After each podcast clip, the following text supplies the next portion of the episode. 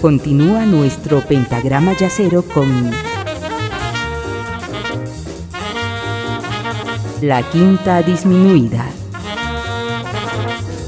Gracias por continuar en compañía de la quinta disminuida, programa en el que me animé a encarar un programa en el que los músicos tienen una característica de falta o limitación de alguna facultad física o mental que imposibilita o dificulta el desarrollo normal de la actividad de una persona en su cotidianidad e interacción social, pero que sin embargo, como ustedes lo están comprobando, brillan con un destello maravilloso al utilizar como herramienta de comunicación al jazz a través de su instrumento.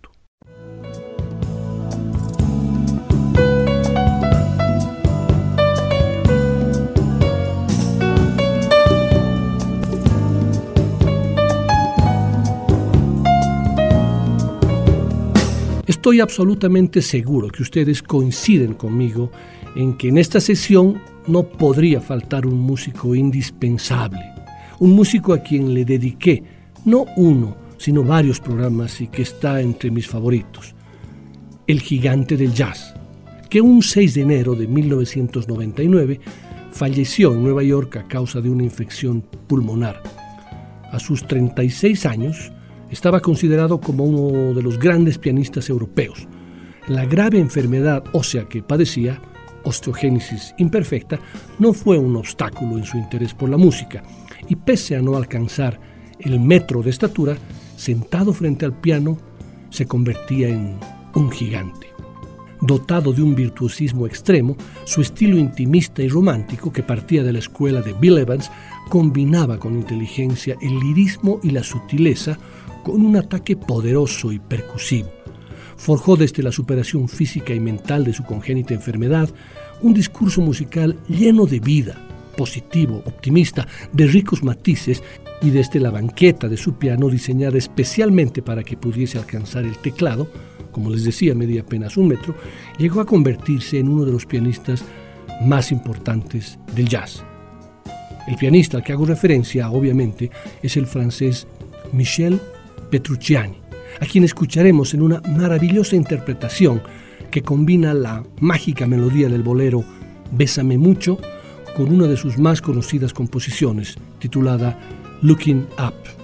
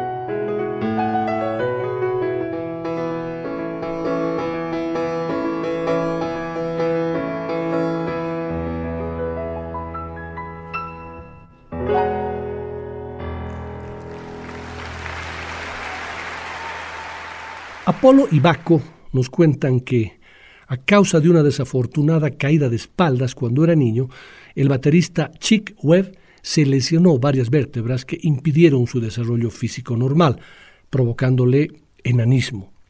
Por si fuera poco, sufría de sifosis, es decir, que tenía una joroba en la espalda. Adolescente todavía consiguió su primer trabajo regular en Baltimore, su ciudad natal, en la Jazzola Band, donde entabló amistad con el guitarrista John Truhert, viajando ambos a Nueva York en 1924 simplemente para probar suerte. Allí conoce a Duke Ellington y otros grandes del jazz como Coleman Hawkins y Johnny Hodge.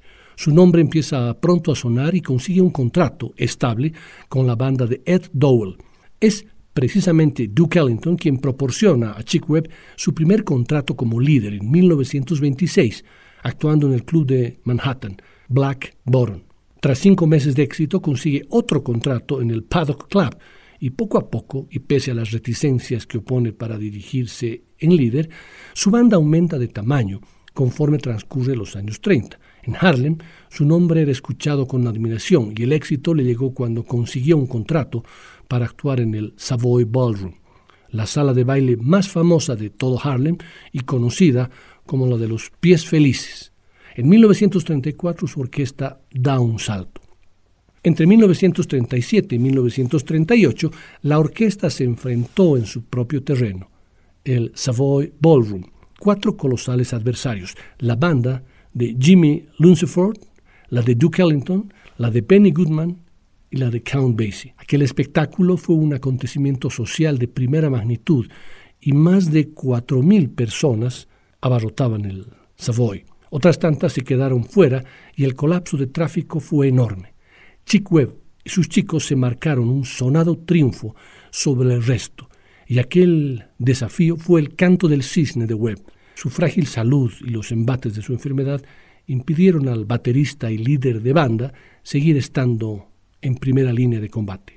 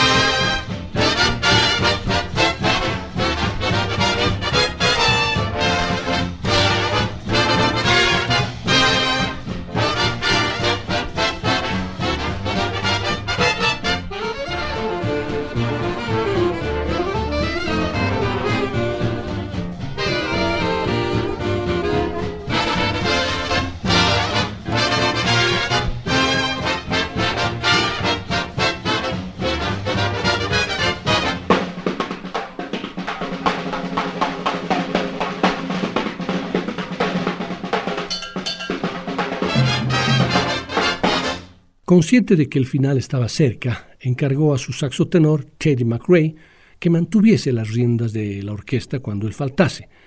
Es cuando contrata como cantante a una joven vocalista ganadora aquel año del concurso para aficionados del Teatro Apolo. Se llamaba Ella Fitzgerald y Chick Webb se convirtió en su asesor musical. Con cancioncillas como A Tisket, A Tasket, Webb y su orquesta estuvieron 18 semanas en el número uno de la lista de éxitos y la orquesta consigue numerosas apariciones en radio y contratos a lo largo y ancho de todos los Estados Unidos. Cuando el 16 de junio de 1939 su orquesta estaba actuando en Montgomery, en Alabama, con Bill Bison sustituyendo al pequeño gran baterista, llegó la noticia de la muerte de Webb en un hospital de Baltimore. El jazz perdía así a uno de sus grandes músicos, todavía hoy poco apreciado y reconocido por el gran público. Chick Webb Poseía un tempo casi perfecto, su control del mismo era tal que podía tocar perfectamente por dentro, por delante o por detrás del ritmo, según las necesidades del arreglo del tema que se estuviera interpretando. Poco después de su muerte, en 1947, Baltimore le dedicó un centro de reeducación como recuerdo permanente de la abnegación con la que Webb soportó los incesantes sufrimientos físicos por su salud, y también los morales derivados de los prejuicios raciales de la época.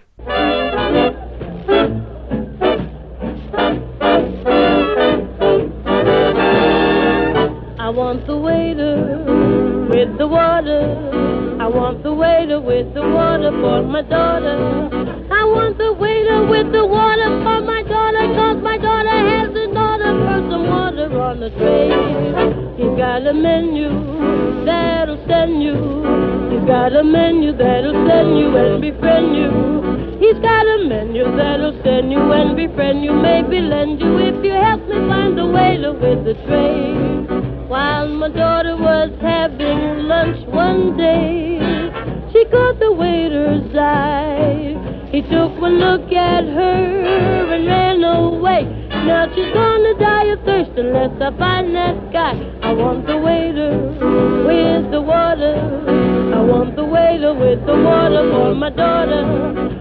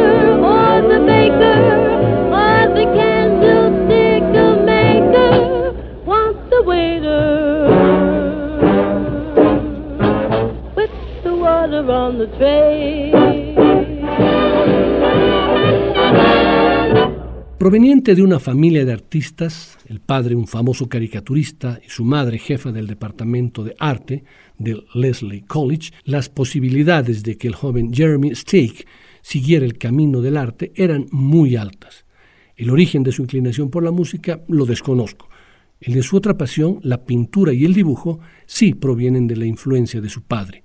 Jeremy Stick es tan respetado como músico, tanto como artista plástico, aunque lógicamente sus aportes mayores están dentro del ambiente musical. Su primer registro como líder, Flute Fever, del año 1963, marcó la pauta de la flauta como instrumento dentro de la música improvisada, pasando a ocupar tanto él como su instrumento un lugar de privilegio en la consideración de colegas, público y críticos. Y en lo que respecta a su papel como artista plástico, su exposición en la muestra de arte de Yokohama en el año 2004, momento en el que también se llevaba a cabo el Yokohama Jazz Promenade, marcó el inicio de una serie de muestras por principales galerías de Estados Unidos y Japón.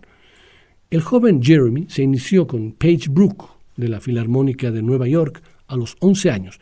Más tarde se inscribe en la Escuela Superior de Música y Arte de Nueva York y siempre por influencias y recomendaciones de su primer maestro se acerca al jazz y la música clásica. Mientras que también hace de las suyas con Jeremy and the Satyrs, una banda de jazz rock que lidera por aquellos primeros años, como también la participación en What's New junto al genial Bill Evans, con quien compartió una temporada tocando además en el Bleecker Street Club con Paul Blee y Gary Peacock. Antes de ello, a los 19 años, sufre un accidente de moto en Bermudas que le paraliza la mitad de su rostro. Luego de seis meses y varias cirugías, milagrosamente comienza a tocar de nuevo. Lo hace aún con dificultades, pero ayudado por una boquilla especial de su propia invención.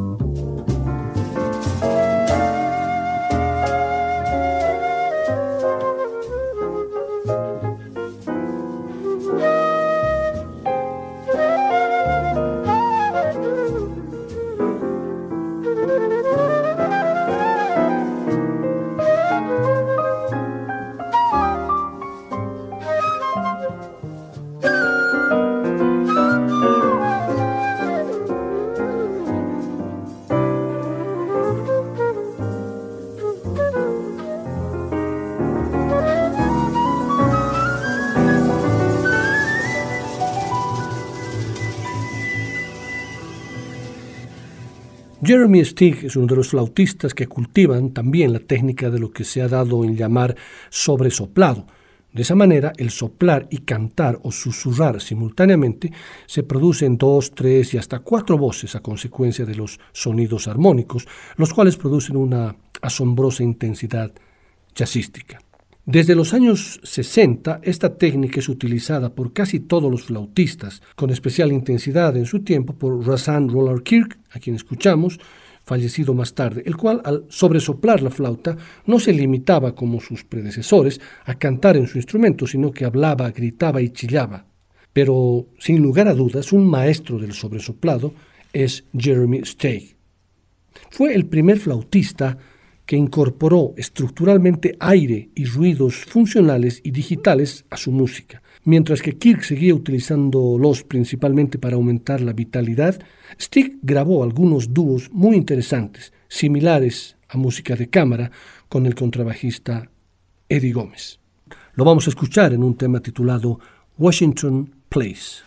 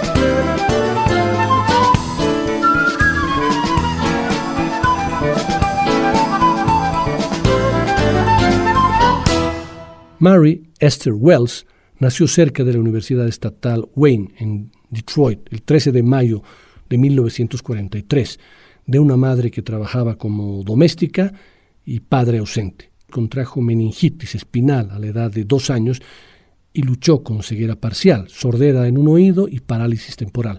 A los 10 años, Wells contrajo tuberculosis. Durante sus primeros años, Wells vivió en un pobre barrio residencial de Detroit. A los 12 años, estaba ayudando a su madre con el trabajo de limpieza de casa. Wells solía cantar para consolarla y a los 10 años se había graduado de los coros de la iglesia para actuar en clubs nocturnos locales en el área de Detroit. Wells se graduó en la Northwestern High School de Detroit a la edad de 17 años y pretendía convertirse en científica. Pero después de escuchar sobre el éxito de muchos músicos de Detroit, como por ejemplo Jackie Wilson, decidió probar suerte como cantante y compositora de canciones. En 1960, Wells, de 17 años, se acercó al fundador de Tamla Records, Barry Gordy, en el 20 Grand Club de Detroit, con una canción que tenía la intención de grabar para Jackie Wilson, ya que Wells sabía de la colaboración de Gordy con Wilson. Sin embargo, un cansado Gordy insistió en que Wells cantara la canción frente a él. Impresionado, Gordy hizo que Wells ingresara a United Sound Systems de Detroit para grabar el sencillo titulado Bye Bye Baby. Después de 22 tomas reportadas, Gordy firmó a Wells con la filial Motown de su sello discográfico en expansión y lanzó la canción como sencillo en septiembre de 1960. Alcanzó su punto máximo en el número 8 de la lista de Rhythm and Blues en 1961 y luego cruzó la lista de singles pop, donde alcanzó el número 45. Si bien esta artista, esta cantante que tenía esos problemas de salud que les comenté al principio, está más vinculada al, rhythm and blues y al Motown, tiene maravillosas versiones yaceras, como esta On a Clear Day, que estoy seguro que disfrutarán profundamente.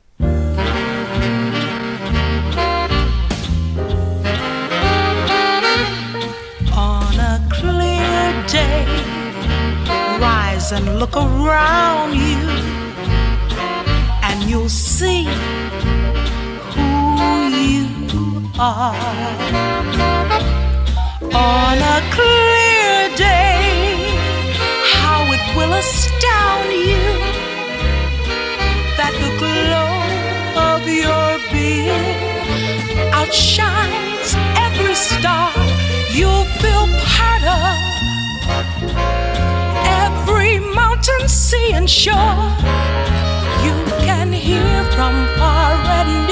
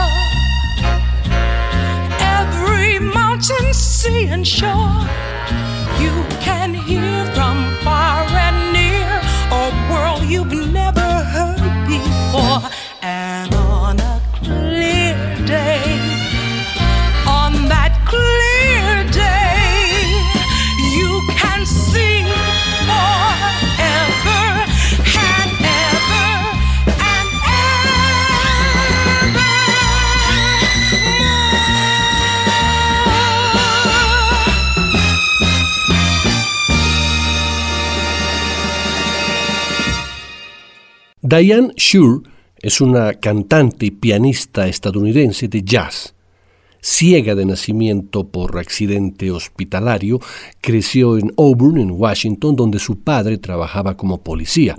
Shure Descubrió el mundo del jazz a través de su progenitor, que tocaba el piano, y también de su madre, que poseía una gran colección de discos de Duke Ellington y Dinah Washington. Gracias a su oído privilegiado, ya que tiene oído absoluto, comenzó a tocar el piano de forma autodidacta, hasta que con tan solo 10 años dio su primer concierto en un hotel de Tacoma.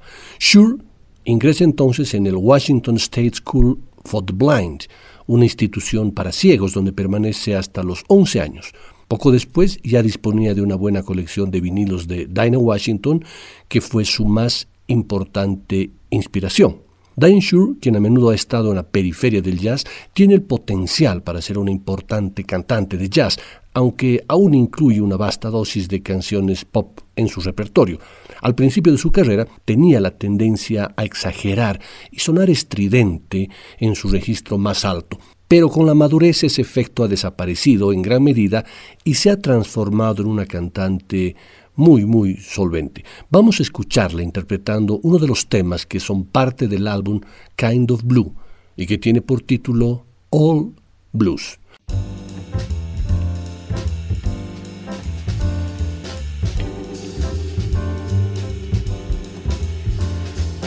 see the sky and you and I see the sky and you and I.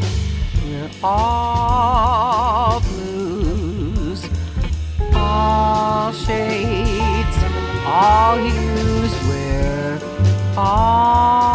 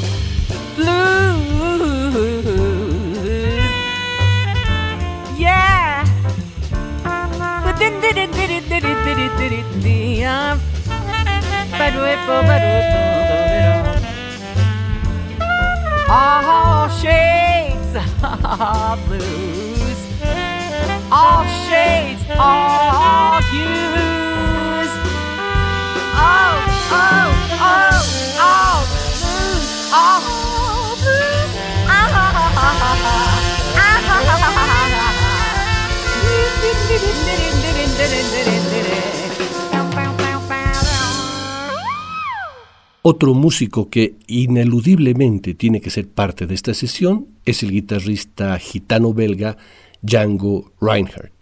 Aunque le dediqué un programa íntegro con todos los detalles de su vida y de su música, en esta sesión en la que estamos escuchando músicos de jazz que, debido a alguna condición diferente, psíquica o física, tuvieron que darse modos y maneras de no tirar la toalla y seguir adelante, la presencia de Django es indispensable. Django Reinhardt es seguramente el músico que más ha revolucionado el sonido de la guitarra y perfeccionado su técnica rítmica y armónica en la misma época que Charlie Christian en Norteamérica, pero con un impacto mucho mayor.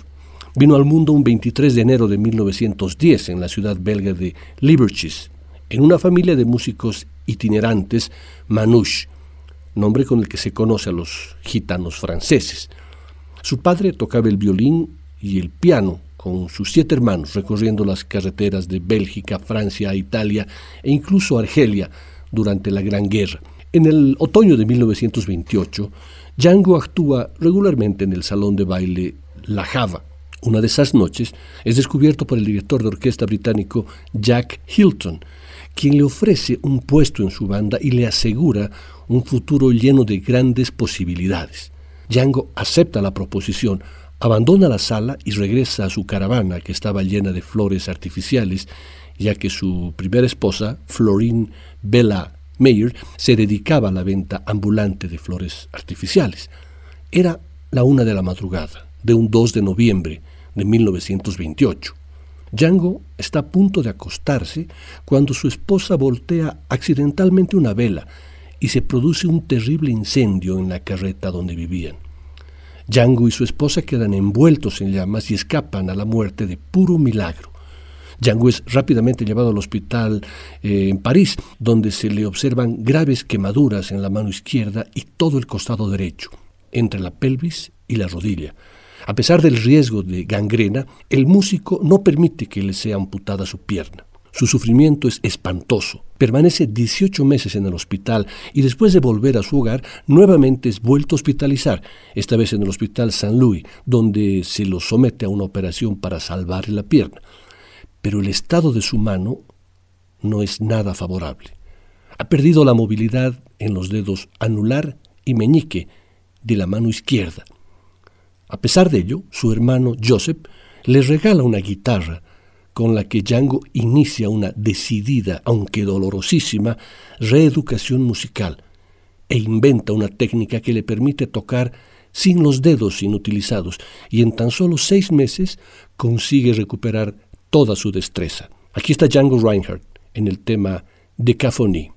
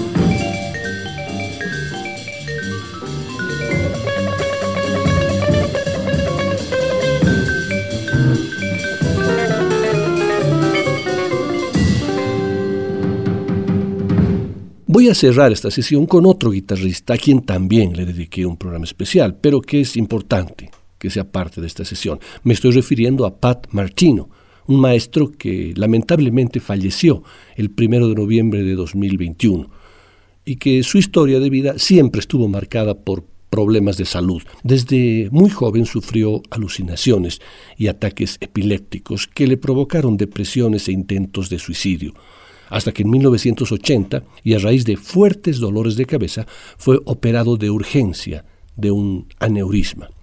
En esa intervención le descubrieron una malformación congénita en el cerebro. Le extirparon aproximadamente el 70% del lóbulo temporal izquierdo. La consecuencia fue una grave amnesia. Martino olvidó quién era, no reconocía ni a sus familiares y perdió completamente su habilidad para tocar la guitarra. Su padre le recordó la información básica sobre su propia vida y volvió a enseñarle a tocar la guitarra. Lo logró haciéndole escuchar los discos que había grabado antes de la cirugía, sus propios discos. De ese modo, Martino pudo volver a los escenarios a mediados de los años 80. Su historia quedó reflejada en su autobiografía Here and Now, aquí y ahora, en el documental Martino Armstrong de Ian Knox. El cuadro de mi vida se borró. Desperté en un limbo. Había olvidado todo. Mucha gente con grandes expectativas sobre mí y yo en ese limbo. La pregunta más frecuente era, ¿cuándo vas a volver a tocar? Y yo no sabía qué era tocar. No había sensación de pérdida, tenía todo borrado, contaba Martino. En esa misma entrevista se refirió a su rehabilitación. Fue muy trabajosa. Recuerdo que cuando en el hospital fui hasta el baño, me vi en el espejo y me sentí separado de esa imagen. Para mi recuperación volví a la casa de mis padres. Mi papá me trajo uno de mis discos con mi foto en la portada. Exteriormente era esa persona, pero por dentro era otro. Después estuve casi dos años en un monasterio y encontré paz, pero comencé a sentir que estaba escondido, con miedo, y decidí salir. Volví a California a mi lugar en el Guitar Institute Technology en Hollywood, donde estuve ocho o nueve meses. El regreso, 1987, estuvo marcado justamente por su disco titulado The Return, a partir de ese momento volvió a sus giras tanto en territorio estadounidense como en diferentes países del mundo. Sin embargo, su carrera seguiría sufriendo inconvenientes. No me sentía muy vinculado a la guitarra. El fallecimiento de mis padres en 1989 y 1990 hizo que dejase de tocar y que poco a poco mi salud se deteriorara. Fumaba excesivamente y terminé con un enfisema y en silla de ruedas, comentaba Pat Martino. Ahí debí modificar por completo mi vida. Dejé el cigarrillo y comencé una dieta de alimentación raw, cruda y vegana. Aunque cuando estoy en gira me permito alguna libertad como comer pescado, confesaba, y revela también que había modificado su aproximación al instrumento. Él dice, antes me gustaba la velocidad en la guitarra, líneas rápidas, ideas precisas. Hoy disfruto en el relax de la interpretación. Estuvo activo en la música hasta el 2018. Ese año le diagnosticaron la enfermedad pulmonar obstructiva crónica, EPOC, EPOC, que terminaría matándolo. Lo hizo padecer muchísimo porque le impidió seguir tocando y, entre otros males, le causó serios problemas económicos. Su manager tuvo que organizar una colecta en una plataforma virtual para pagar sus gastos médicos y que no perdiera su casa. Falleció el 1 de noviembre de 2021, después de una vida llena de problemas de salud, pero su esfuerzo, tesón y amor por la vida y por la música lo tienen hoy en un pedestal entre los mejores guitarristas de la historia del jazz. Este es el tema Line Games, antes de su operación cerebral, en la que Pat Martino disfrutaba mucho de líneas rapidísimas y de absoluta fusión jazz.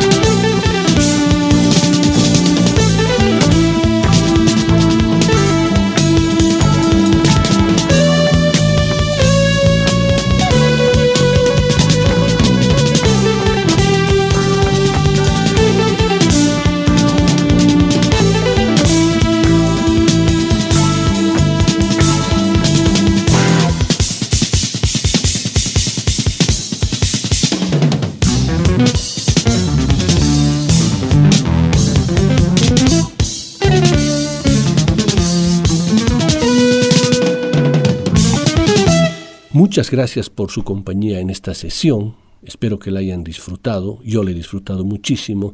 Muchas gracias y hasta el próximo jueves. La Quinta Disminuida. Una producción de Nicolás Peña.